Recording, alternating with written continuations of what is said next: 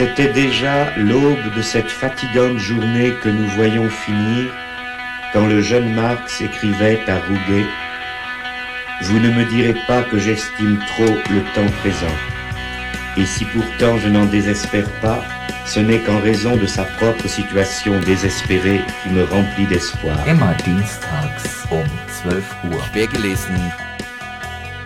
Toleranz, Toleranz, Toleranz, voll und ganz, Toleranz, Toleranz.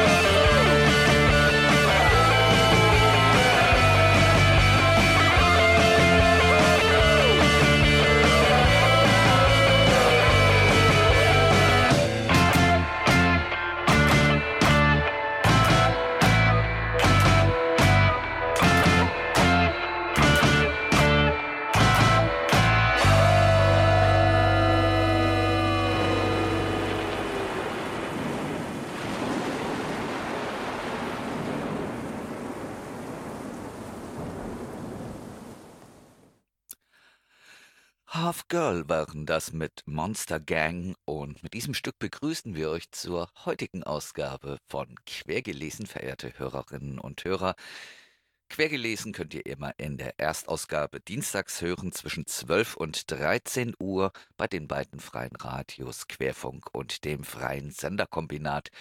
Und Half Girl werden zusammen mit Chitney Beers am kommenden Sonntag im P8 in Karlsruhe in der Nordstadt auftreten.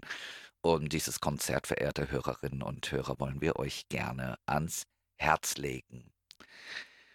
Bevor wir zu unseren kleinen Ausgehtipps kommen, äh, wollen wir euch äh, noch kurz wiedergeben, äh, was einem so letztes Wochenende in die Hand gedrückt wurde, wenn man auf den Hamburg Cruise Days unterwegs war.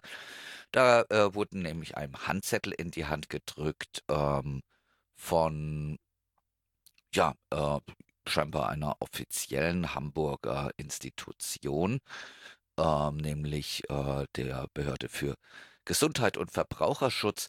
Darauf hieß es auf diesen Zetteln, die auch sehr original danach aussahen, äh, liebe Hamburgerinnen und Hamburger, wir freuen uns mit Ihnen gemeinsam die Hamburg Cruise Days abhalten zu können. Dieses einmalige Event wird sicherlich unvergesslich. Leider müssen wir Sie darum bitten, sich ihrer eigenen Gesund um ihrer äh, eigenen Gesundheit willen eine Staubmaske aufzusetzen. Durch die vielen Kreuzfahrtschiffe, die sich dieses Wochenende bei uns im Hafen präsentieren dürfen, kommt es zu einer enormen Feinstaubbelastung von Mensch und Natur. Sie können sicherlich über diese kleine Einschränkung hinwegsehen und sich mit uns zusammen über Dekadenz und Umweltzerstörung im großen Stil freuen. Sehen Sie es mit Gelassenheit. Heute sind es nur Staubmasken, über die Sie sich Gedanken machen müssen. Demnächst schon könnten es Naturkatastrophen, Kriege um Ressourcen und der Untergang des Planeten sein. In diesem Sinne wünschen wir Ihnen angenehme Hamburg Cruise Days. Genießen Sie das Spektakel, solange Sie noch können. Ja, schön, äh, dass irgendwie da äh, auch mal Behörden äh, versuchen, den Menschen äh, irgendwie äh, Vorsorge für ihre eigene Gesundheit bei so einem Event nahezulegen.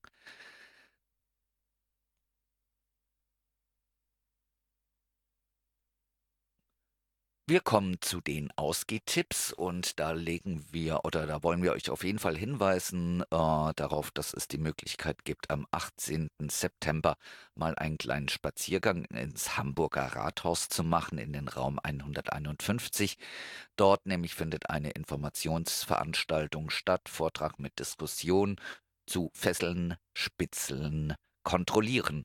Das neue Hamburger Polizeigesetz. Das Ganze geht um 19 Uhr los und äh, sprechen, diskutieren werden da Marie Bröckling, sie ist Redakteurin bei Netzpolitik.org, Nathalie Meyer, sie ist wissenschaftliche Mitarbeiterin bei der Fraktion Die Linke und Christiane Schneider aus der Hamburger Bürgerschaft für Die Linke. In den letzten Jahren wurden in vielen Bundesländern die Polizeigesetze drastisch verschärft. Auch in Hamburg steht nun die Novellierung des Polizeirechts an. Hamburgs Polizeigesetz galt lange als eines der schärfsten Polizeigesetze der Bundesrepublik. Ob der Einsatz von Tasern oder die Quellen Telekommunikationsüberwachung, viele Eingriffsbefugnisse, die in anderen Bundesländern in den letzten Jahren eingeführt wurden, sind in Hamburg schon seit langem verankert. Nun sollen nach Willen des rot-grünen Senats die polizeilichen Befugnisse weiter ausgebaut werden. Unter anderem sollen die elektronischen Fußfesseln eingeführt und die Möglichkeiten der polizeilichen Datennutzung erheblich erweitert werden. Wenn euch das interessiert, verehrte Hörerinnen und Hörer, könnt ihr am 18. September im Hamburger Rathaus im Raum 151 euch darüber weitergehend informieren. Um 19 Uhr geht das los. Am Donnerstag, den 26. September, äh, findet im Tschaikowski-Saal, das ist am Tschaikowski-Platz 2, eine Veranstaltung statt, eine gemeinsame Veranstaltung äh, der Internationalen Kommunikationswerkstatt des Arbeitskreises Distomo, der KZ-Gedenkstätte Neuengamme, des Instituts für die Geschichte der deutschen Juden, von Hamburger Griechen, der Rosa-Luxemburg-Stiftung Hamburg und des Auschwitz-Komitees in der BRD.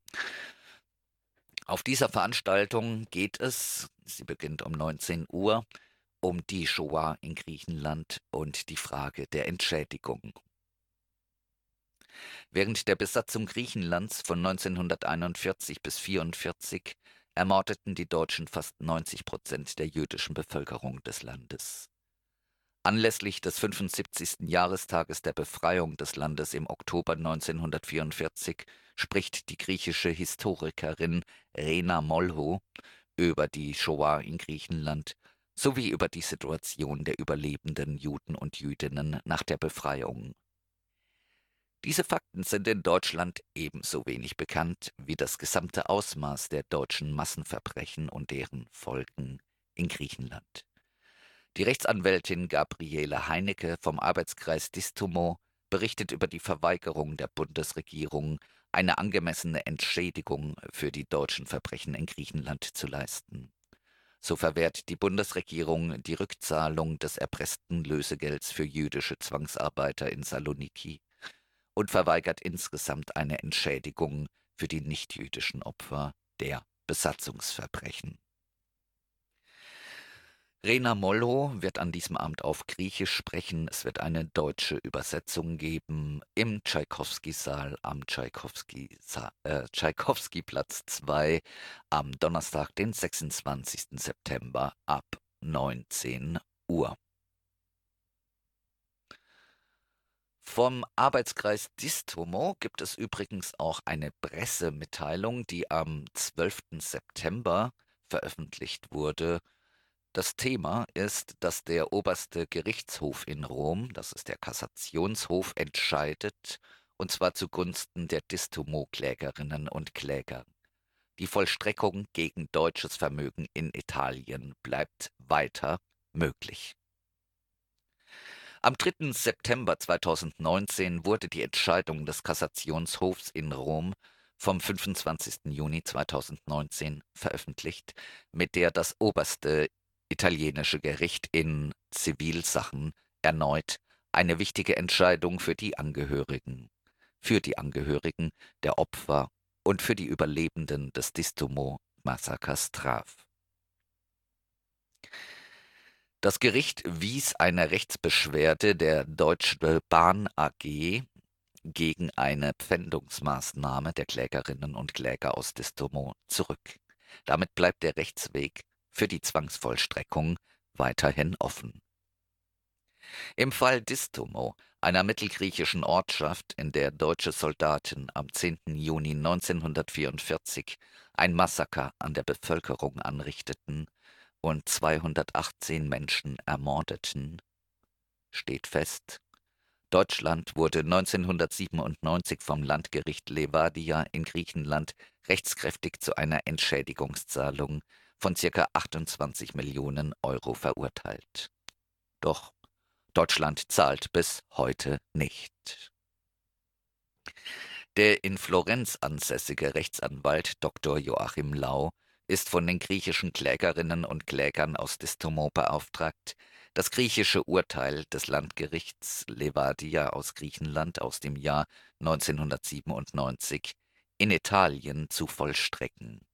Der Anwalt hat unter anderem ein Konto der Deutsche Bahn AG erfolgreich gepfändet, um mit diesem Geld die Klägerinnen und Kläger von Distomo endlich zu entschädigen.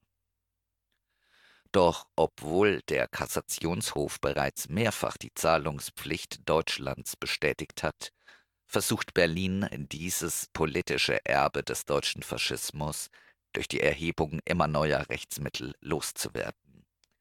In ihrer Rechtsbeschwerde erhob die deutsche Seite den Einwand der Staatenimmunität und erneut wies der Kassationshof diesen mit der Entscheidung vom 25. Juni 2019 zurück. Hierzu erklärte Rechtsanwalt Dr. Lau, nunmehr hat der Suprema Corte di Cassazione in Zivilsachen nochmals die Vollstreckbarkeit solcher Urteile bestätigt so dass die Vollstreckung gegen die Deutsche Bahn fortgesetzt werden kann. Alle Urteile sind nicht mehr mit ordentlichen Rechtsmitteln anfechtbar. Unbeschadet dessen behauptet Deutschland weiterhin, wieder besseren Wissens, dass die Deutsche Bahn nicht für die Schulden Deutschlands haftet, obwohl in der Verfassung steht, dass die Bahn im Eigentum des deutschen Staates steht.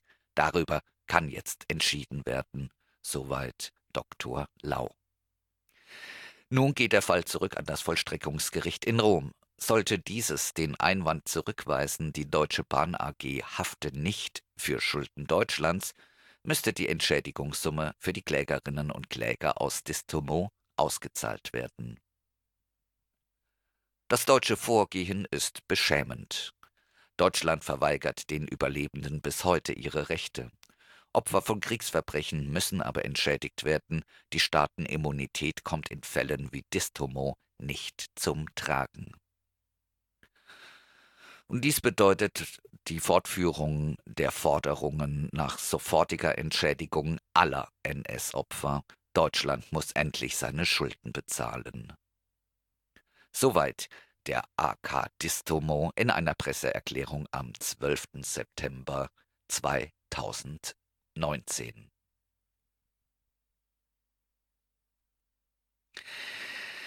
Wir sind ja noch bei den Ausgehtipps, verehrte Hörerinnen und Hörer, und nachdem wir jetzt auf diese Veranstaltung äh, von, äh, äh, von Arbeitskreis Distomo, der KZ-Gedenkstätte Neuengamme und vielen weiteren äh, Mitveranstaltenden für den 26. September hingewiesen haben, wollen wir euch noch aufmerksam machen auf ein Tagesseminar, das im Centro Sociale stattfinden wird, und zwar am Samstag, dem 28. September zwischen 13 und 17.30 Uhr.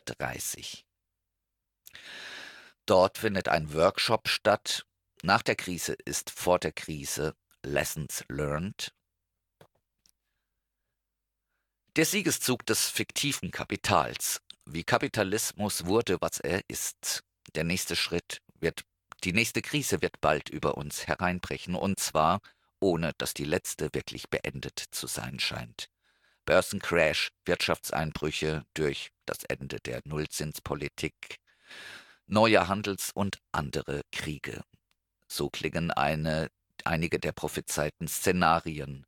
Selbst die US-Notenbank warnt vor dem riesigen Schattenbankreich, das sich weiter aufgetürmt hat und das vor Collateralized Loan Obligation, einer Kapitalmarktpraxis, welche Unternehmensanleihen genauso verwertet wie bei der letzten Krise Immobilienkredite.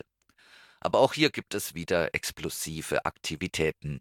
Die Preise für US-Privatimmobilien sind höher als 2007.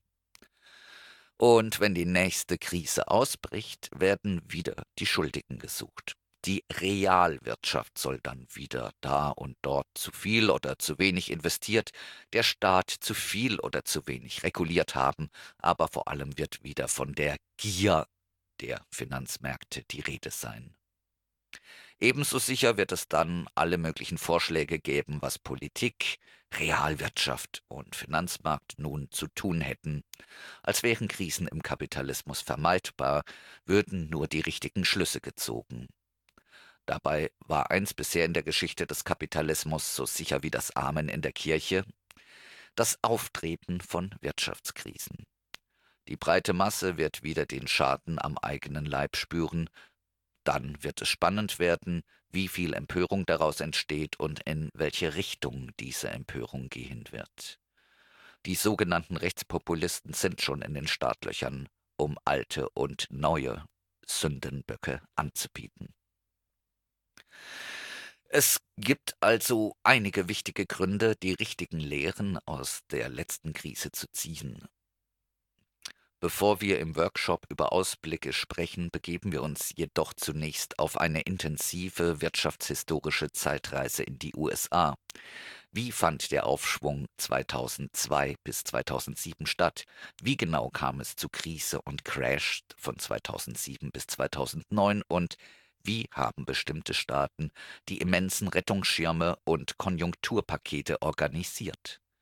Worin besteht der systematische Zusammen oder der systemische Zusammenhang der letzten Krise zur Krise davor, der sogenannten Dotcom-Krise, und wie zu der, welche gerade im Anmarsch ist?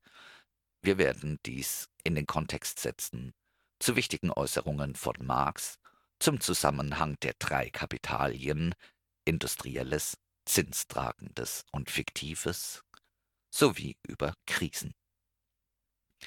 Der Workshop findet statt in Kooperation mit der Masch Hamburg und äh, ja, äh, lässt sich zwischen 13 und 17.30 Uhr besuchen am Samstag, dem 28. September im Centro Soziale. Das, verehrte Hörerinnen, waren dann auch schon die Ausgehtipps wir wollen an dieser Stelle in Zeiten, wo die Nachrichten allgemein nicht so besonders toll sind, außer wenn mal äh, St. Pauli gegen den HSV gewinnt, ähm, immerhin noch auf das eine Gute verweisen, nämlich ähm, dass äh, der, Landesschutz, der Landesdatenschutzbeauftragte Mecklenburg-Vorpommerns Heinz Müller das von der AfD betriebene Internetportal Neutrale Schule verboten hat, laut einer Meldung vom 13. September. Aufforderungen an Schüler, Lehrer zu melden, die mutmaßlich gegen das politische Neutralitätsgebot verstoßen, muss der betroffene AfD-Landesverband innerhalb einer Woche von der Seite entfernen, wie der Landesdatenschutzbeauftragte Mecklenburg-Vorpommerns am Freitag erklärte. Ansonsten drohe der AfD ein Zwangsgeld. Soweit, verehrte Hörerinnen und Hörer, kleine Meldungen und Ausgehtipps. Wir kommen nun gleich nach einem Stückchen Musik zu einem längeren Text von Ralf Rukus über Hongkong und China. Davor aber noch ein kurzes Stück Musik und zwar hören wir das äh, von Shitney Beers, die wie Half Girl am nächsten Sonntag im P8 in Karlsruhe zu hören sein wird. Wir hören das Stück Find a Way.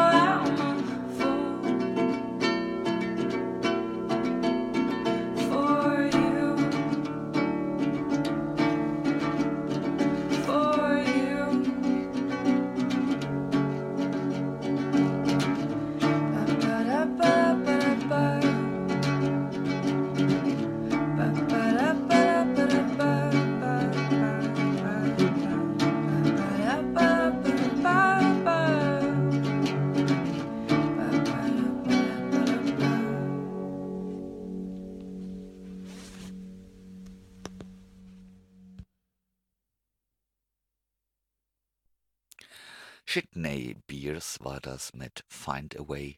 Ihr hört quergelesen im Programm des Freien Senderkombinats und im Programm von Querfunk.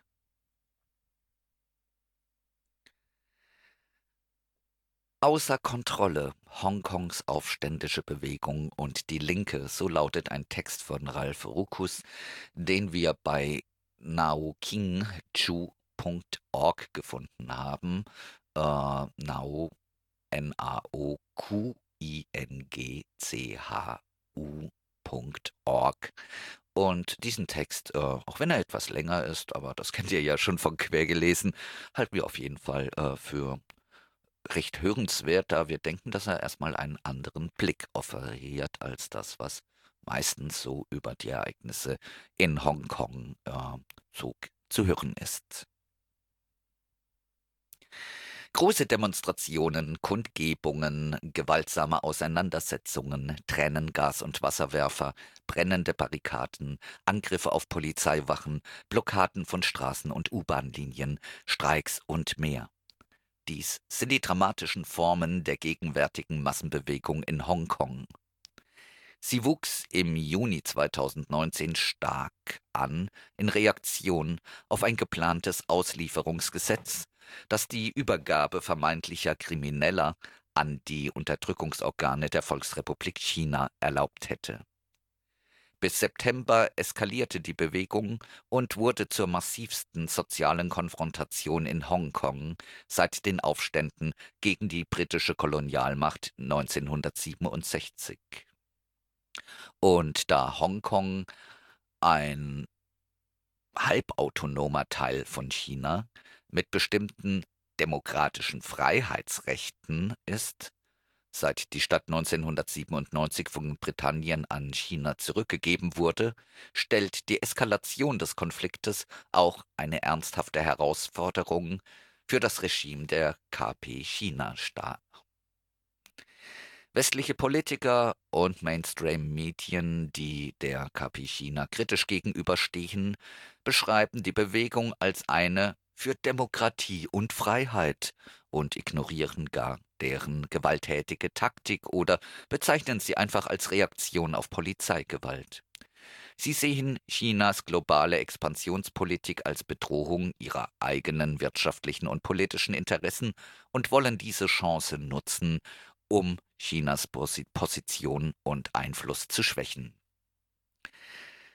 Die westliche liberale und institutionelle Linke wiederholt die Hymne auf Demokratie und Freiheit auf die gleiche Art, wie sie ansonsten unter Zuhilfenahme von Menschenrechtsargumenten die Interessen nationalkapitalistischer Regime verteidigt. Dass ein Teil der orthodoxen Linken stattdessen die Position der KP China äh, unterstützt, ist kaum überraschend angesichts ihrer überholten antiimperialistischen Reflexe und ihres mangelnden Verständnisses des kapitalistischen Wesens der KP China. Die entscheidende Frage ist, warum die antikapitalistische Linke weitgehend schweigt und kaum auf die Eskalation des Konfliktes in Hongkong reagiert. Wird sie von den Mainstream-Berichten geblendet und will keine bloße Demokratiebewegung unterstützen? Glaubt sie den Behauptungen der orthodoxen Linken, dass China immer noch sozialistisch wäre? Wird sie von den nationalistischen und rassistischen Diskursen eines Teils der Bewegung in Hongkong oder den Bitten um Unterstützung an die US-Regierung abgeschreckt? Oder befindet sich Hongkong, das keine lange Geschichte größerer und ausdrücklich linker politischer Bewegung hat, einfach außerhalb des Radars der antikapitalistischen Linken und ist zu weit weg, um sich darum zu kümmern?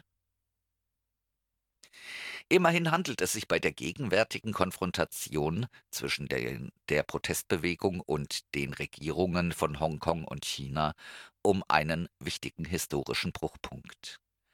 Ein Blick auf die unterschiedlichen Entwicklungsphasen der Bewegung zeigt, dass sie a. radikale Formen von Bewegung und Kampf hervorgebracht hat, b. den bestehenden sozialen Konsens über die Beziehung zwischen Hongkongs Bevölkerung, der Regierung und der Polizei gebrochen hat und c. Hongkongs Rolle für Chinas Kapitalismus wie auch den globalen zu zerstören droht. Der Ausgang der Konfrontation ist noch offen, aber die antikapitalistische Linke sollte die Entwicklung genauer analysieren und diejenigen Strömungen innerhalb der Bewegung unterstützen, die progressives Potenzial haben. Die Bewegung nutzt die Erfahrungen früherer Mobilisierungen seit der Übergabe Hongkongs an China von 1997 vor allem der Regenschirmbewegung von 2014, als Zehntausende von Chinas Regime freie Wahlen in Hongkong forderten und wochenlang ein großes Gebiet vor Hongkongs Parlament besetzten, bevor sie abgeräumt wurden, ohne ihr Ziel zu erreichen.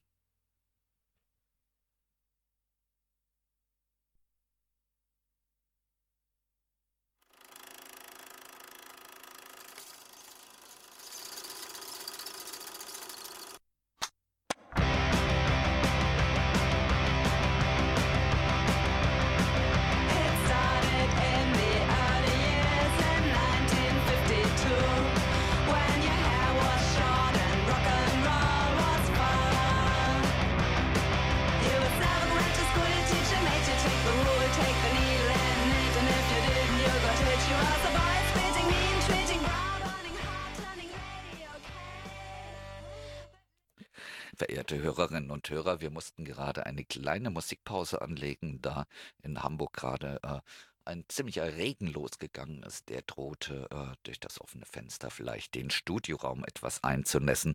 Und das könnt ihr genauso wenig wie wir. Ja, das könnt ihr wohl kaum wollen.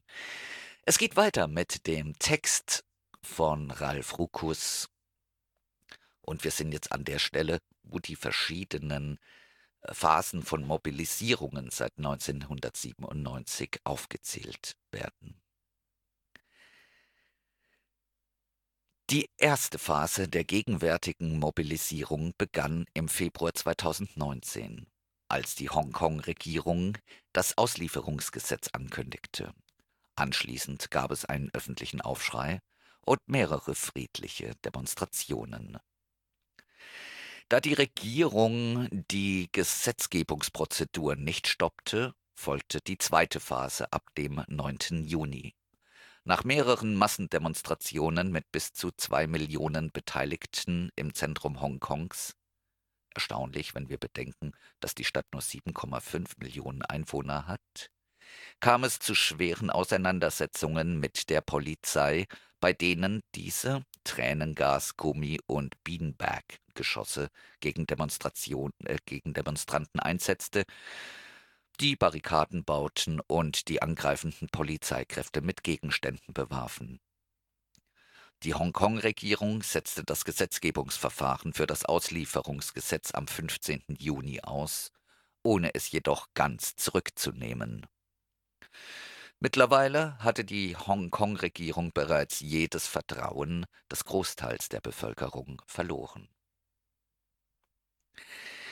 Die Bewegung formulierte nun fünf Forderungen. Erstens die vollständige Rücknahme des Auslieferungsgesetzes. Zweitens den Ausschluss von Anklagen gegen, wegen Aufstand gegen Protestierende.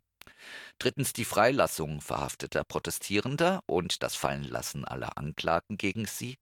Viertens eine unabhängige Untersuchung der Polizeigewalt und fünftens die Einführung echter allgemeiner Wahlen. Zuweilen auch der Rücktritt von Carrie Lam, der Hongkonger Regierungschefin. Die zweite Phase endete am 1. Juli, als während einer großen Demonstration hunderte Militanter ins Parlamentsgebäude eindrangen und es verwüsteten.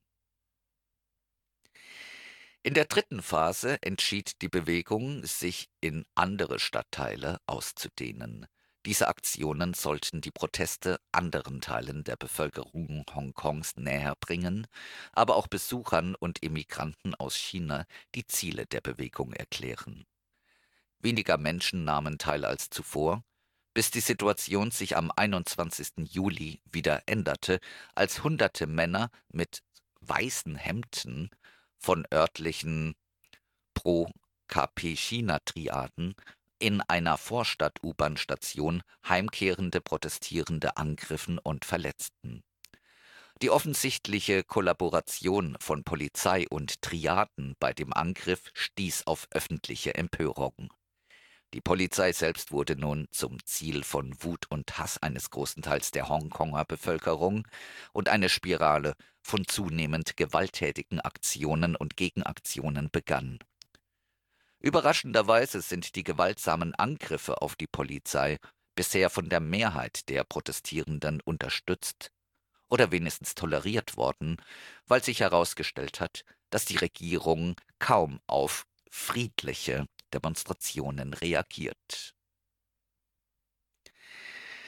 Die Protestierenden änderten ihre Taktik weiter und machten Flashmob-Aktionen, indem sie in einem Stadtteil Straßen blockierten, Barrikaden bauten und so weiter und dann mit der U-Bahn in, in andere Stadtteile fuhren, um dort das Gleiche zu tun, immer bestrebt, der Polizei einen Schritt voraus zu sein. Eine Taktik, die sie selbst als wie Wasser sein beschreiben, unter Bezug auf ein Zitat von Bruce Lee. Die Polizei hat unterdessen bei Ausstattung und Taktik nachgerüstet, mit mehr Schutzausrüstung, neuen Waffen, verdeckten Polizisten, die sich als Protestierende ausgeben, und flexibleren und aggressiveren Angriffsformen. Der Höhepunkt dieser Phase war der 5. August, als Hunderttausende einem Streikaufruf nachkamen, die U-Bahn zum Stillstand brachten und Massendemonstrationen mit koordinierten Angriffen auf mehrere Polizeiwachen stattfanden. Danach konzentrierten sich die Demonstranten auf den Flughafen, ein zentraler und wirtschaftlich wichtiger Transportknotenpunkt nicht nur für die Stadt, sondern die gesamte Region. Er wurde am 12. und 13. August teilweise lahmgelegt. Die vierte und noch laufende Phase begann mit der Entscheidung der Bewegung, die gewaltsamen Konfrontationen zu unterbrechen und ihre Kräfte neu zu formieren. Friedliche Demonstrationen am 17. und 18. August, letztere mit 1,7 Millionen Teilnehmern, zeigten die immer noch massive Unterstützung der Bewegung, ebenso wie die von einer ähnlichen Aktion im Baltikum 1989 inspirierte Menschenkette von mehreren hunderttausend am 23. August. Da die Regierung weiter keine Zugeständnisse machte, kam es ab dem 24. August wieder zu gewalttätigen Auseinandersetzungen. Die Polizei befahl der U-Bahn-Gesellschaft, in den Protestregionen Stationen zu schließen, setzte weiter auf Tränengas, Gummigeschosse und brutale Knüppelangriffe und begann kürzlich mit dem Einsatz von Wasserwerfern. Die Protestierenden griffen zu Molotow-Cocktails, zündeten Barrikaden an, verwüsteten U-Bahn-Stationen und blockierten Bahnverbindungen und Straßen zum Flughafen. Am 2. September kehrten die Studierenden und Oberschüler aus den Sommerferien in die Schulen und Hochschulen zurück und begannen mit Streikaktionen. Am 4. September erfüllte Carrie Lam tatsächlich die erste Forderung und nahm das Auslieferungsgesetz zurück. Aber das hat weitere Auseinandersetzungen nicht verhindert. Warum eskalierte die Bewegung von friedlichen Demonstrationen gegen ein Gesetz zu einer großen und teilweise gewalttätigen Bewegung gegen die Polizei, die Stellung der Hongkonger Regierung und den Einfluss des KP-China-Regimes? Als Britannien und China die Übergabe vereinbarten und das Basic Law als Verfassungsdokument formulierten, das Chinas Regeln ein Land, zwei Systeme nach 1997 definierte, erwarteten die Menschen in Hongkong und anderswo, dass sich China ändern und demokratischer werden würde im Zuge seiner Industrialisierung, Urbanisierung und Integration in die Weltwirtschaft. Stattdessen hat sich China nicht in diese Richtung bewegt, sondern nicht nur sein autoritäres Unterdrückungsregime verschärft, sondern auch seine wirtschaftlichen und politischen Eingriffe in Hongkong verstärkt. Heute erwarten viele Menschen in Hongkong, dass China gar nicht bis 2047 warten wird, dem offiziellen Ende des Einland-Zwei-Systeme-Arrangements. Das Auslieferungsgesetz wird als weitere Bedrohung der relativen Freiheiten der Meinungsäußerung und Vereinigung sowie einer Rechtsstaatlichkeit wie im Westen gesehen. Protestierende wähnen sich in der letzten Schlacht, erkennen eine letzte Chance, die vollständige Übernahme und die Einführung eines noch repressiveren Regimes durch China zu stoppen. Außerdem leiden viele Menschen in Hongkong, vor allem Jüngere, unter der immensen sozialen Ungleichheit in der Stadt, den hohen Mieten und relativ niedrigen Löhnen, dem Wettbewerb mit chinesischen Einwanderern um Jobs, Wohnungen und Sozialleistungen. Sie spüren, dass Chinas wachsender Einfluss ihre wirtschaftliche Situation weiter verschärfen wird, wenn sie nichts dagegen tun. Wenigstens ein Drittel der Bevölkerung Hongkongs, ungefähr 2,5 Millionen Menschen, hat aktiv an der Bewegung teilgenommen. Wahrscheinlich ein Weltrekord. Die Bewegung ist heterogen mit Menschen unterschiedlichen Alters, Geschlechts, verschiedener sozialer Position und Berufe. Oberschüler, Studierende, Büroangestellte, öffentliche Bedienstete, Flughafenbeschäftigte, Krankenpfleger und viele mehr. Umfragen zufolge sind die meisten Beteiligten gut ausgebildet und gehören eher zur Mittelschicht. Aber viele Arbeiter und Arbeiterinnen nehmen ebenso teil und unterstützen die Bewegung, können jedoch aufgrund wirtschaftlichen Drucks und langer Arbeitszeiten nicht teilnehmen. Viele Protestierende leben tatsächlich in zwei Welten. Wochentags mit einem vollen Arbeitsplan und abends und am Wochenende als Teil einer rebellischen Bewegung auf der Straße. Auffällig ist die weitgehende Abwesenheit der Hunderttausende als Hausangestellte arbeitenden Migrantinnen von den Philippinen und aus Indonesien. Die vielen beteiligten jungen Oberschüler und Studierenden wuchsen in Hongkong oder im Hongkong nach 1997 auf und haben nie eine chinesische Identität entwickelt. Sie fürchten das repressive KP-China-System und wollen ihren Hongkong-Lebensstil behalten. Derweil sind viele ältere Protestierende, Migranten und Migrantinnen aus der Volksrepublik China oder deren Abkömmlinge, die unter den Säuberungen der KP China und anderen Kampagnen gelitten hatten, bevor sie in den letzten Jahrzehnten nach Hongkong kamen. Sie misstrauen der KP China. Den Protestierenden steht ein kleinerer Teil der Bevölkerung gegenüber, der die Hongkonger Regierung und Polizei sowie die China tatsächlich unterstützt und eigene Demonstrationen mit Zehntausenden Teilnehmern organisiert hat.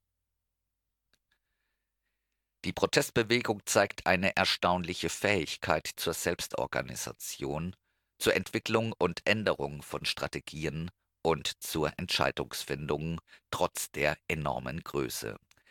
Debatten und Aktionen werden oft über Foren wie das LH, LIHKG, Telegram und Facebook-Gruppen sowie andere digitale Tools organisiert.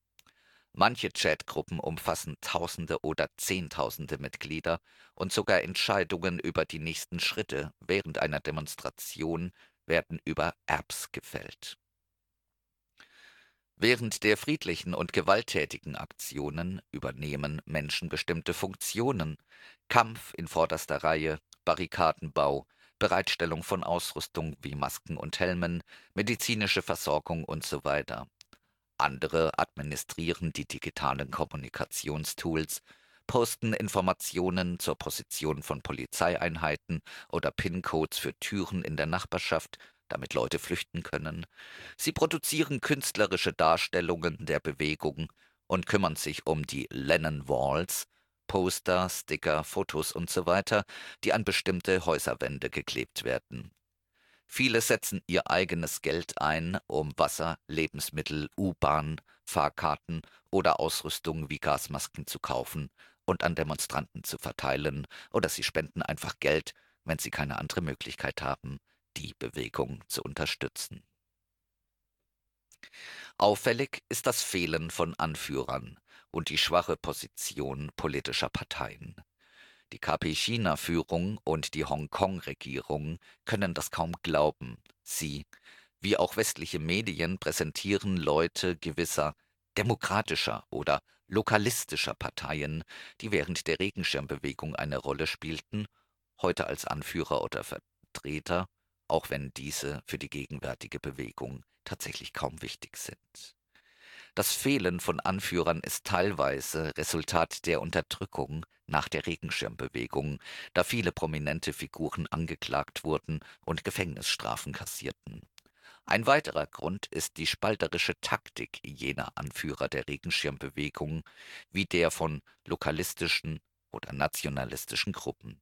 Es gibt einen breiten Konsens, dass Führungskämpfe und Spaltungen die Regenschirmbewegung schwächten und nicht wiederholt werden sollten. Die gegenwärtige Bewegung vertritt vor allem die fünf Forderungen und benutzt allgemeine Parolen wie Befreit Hongkong, die Revolution unserer Zeit oder Hongkong, geh voran.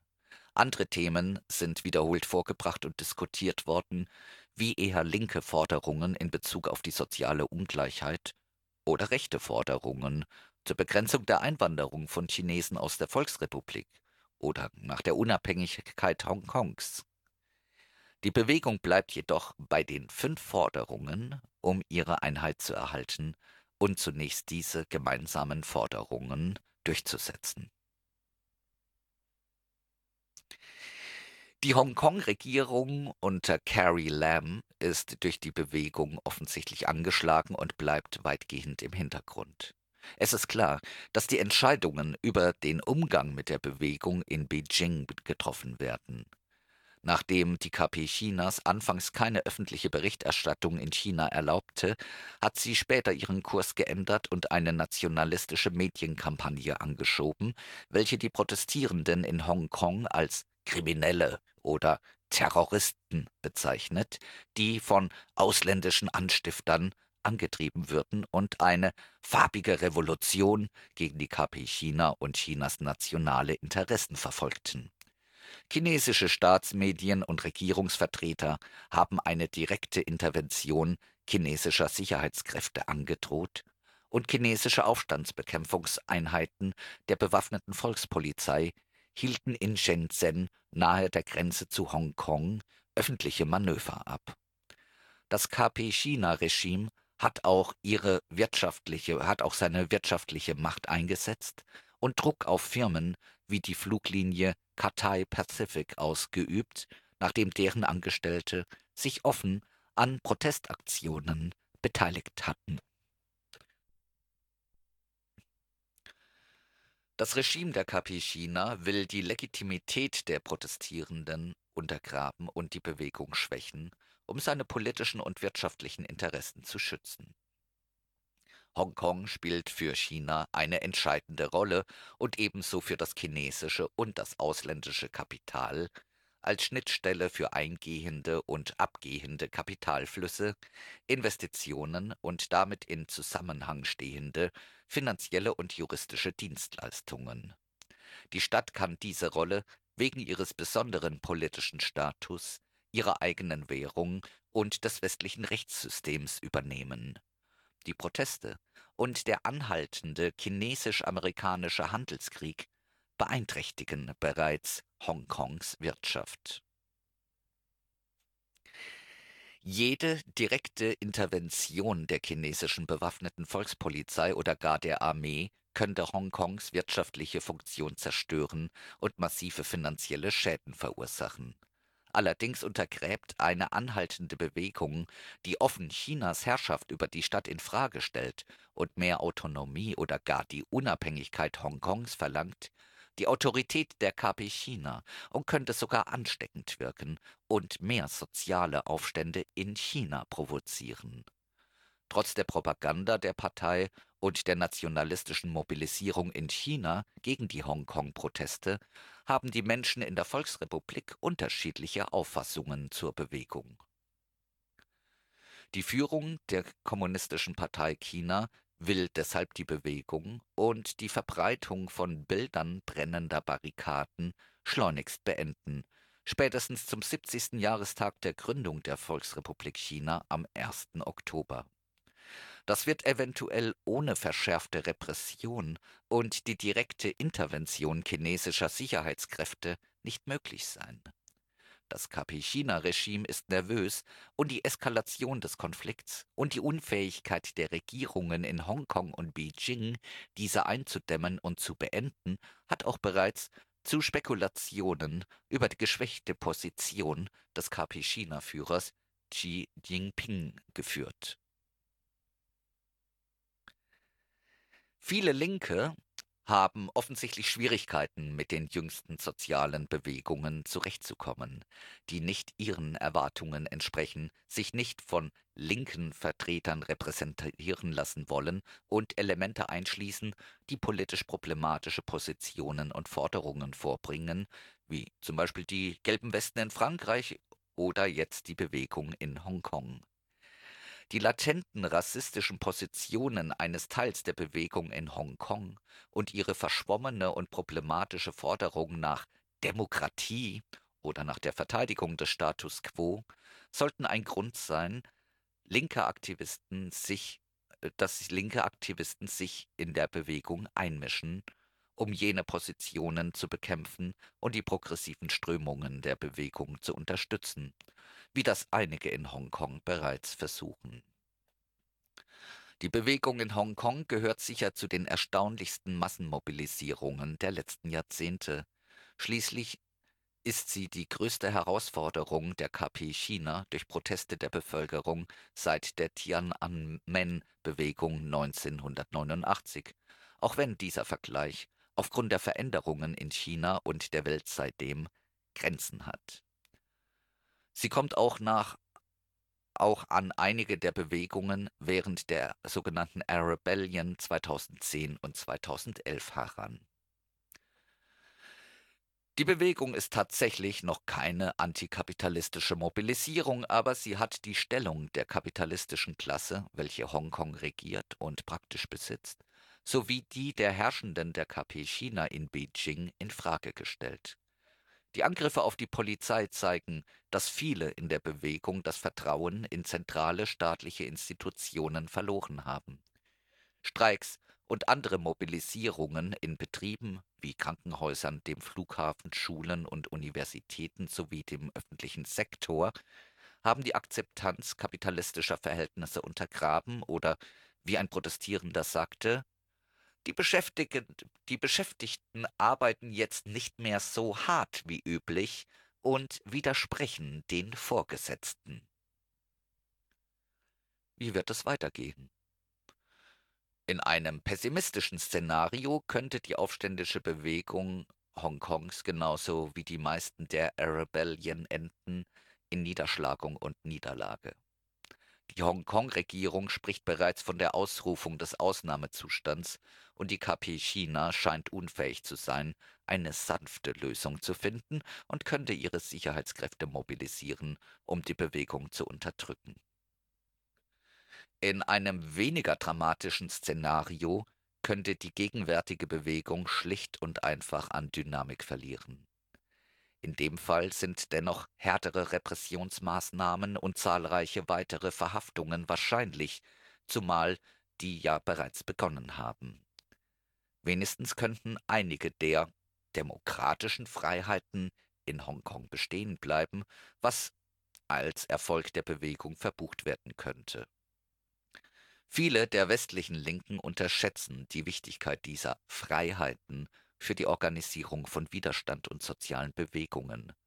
Hongkong ist bisher für Unterstützergruppen von Arbeitskämpfen, Feministinnen und andere Aktivisten, welche die Stadt für ihre Aktivitäten jenseits der Grenze in China genutzt haben, ein Zufluchtsort gewesen und jedes harsche Eingreifen des Regimes der, äh, der Kommunistischen Partei China in Hongkong könnte ihr Ende bedeuten. In einem optimistischen Szenario könnte die Bewegung oder könnte die Bewegung der Beginn einer rebellischen Generation und weiterer sozialer Kämpfe sein. Die tiefer liegenden sozialen Probleme, denen sich große Teile der Bewegung gegenübersehen, hohe Mieten, niedrige Löhne, lange Arbeitszeiten, soziale Ungleichheit, niedrige Qualität der Gesundheitsversorgung und so könnten antikapitalistische Strömungen auslösen und die Erfahrung des kollektiven Aufstands und Kampfes gegen mächtige staatliche Autoritäten könnten der Beginn von weiteren Kämpfen sein, welche die kapitalistischen Verhältnisse selbst in Frage stellen. Das könnte ähnliche Bewegungen in der Volksrepublik China auslösen, die sich demselben Gegner gegenübersehen, dem rechten KP-China-Regime, das seit Jahrzehnten im Zentrum der kapitalistischen Restauration in China steht und in den letzten Jahren verschärft gegen linke Aktivisten vorgeht. Viel hängt von der Begrenzung des Einflusses der KP China in Hongkong und der Eindämmung rechter Lokalisten und ihrer nationalistischen und rassistischen Politik in der Stadt ab. Die Beteiligung linker Aktivisten, die Forcierung antikapitalistischer Themen und Debatten und auch die Unterstützung durch linke Bewegungen anderswo könnten entscheidend sein, um das letzte Szenario wahrscheinlicher zu machen.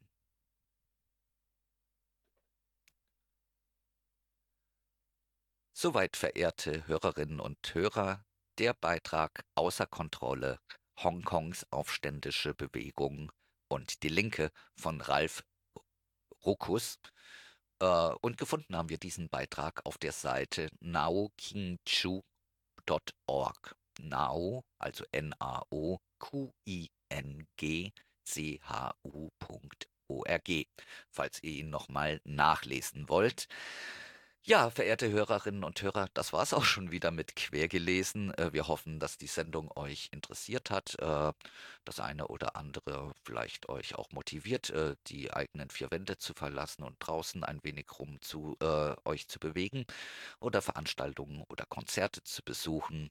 Wir verabschieden uns an dieser Stelle ganz herzlich von euch, verehrte Hörerinnen und Hörer, mit einem letzten Stück von Half Girl, die ja am Sonntag im P8 in Karlsruhe spielen. Und äh, das letzte Stück äh, heißt Lemmy, I'm a Feminist. Macht's gut, lasst euch nichts gefallen. Bis nächste Woche. Ciao.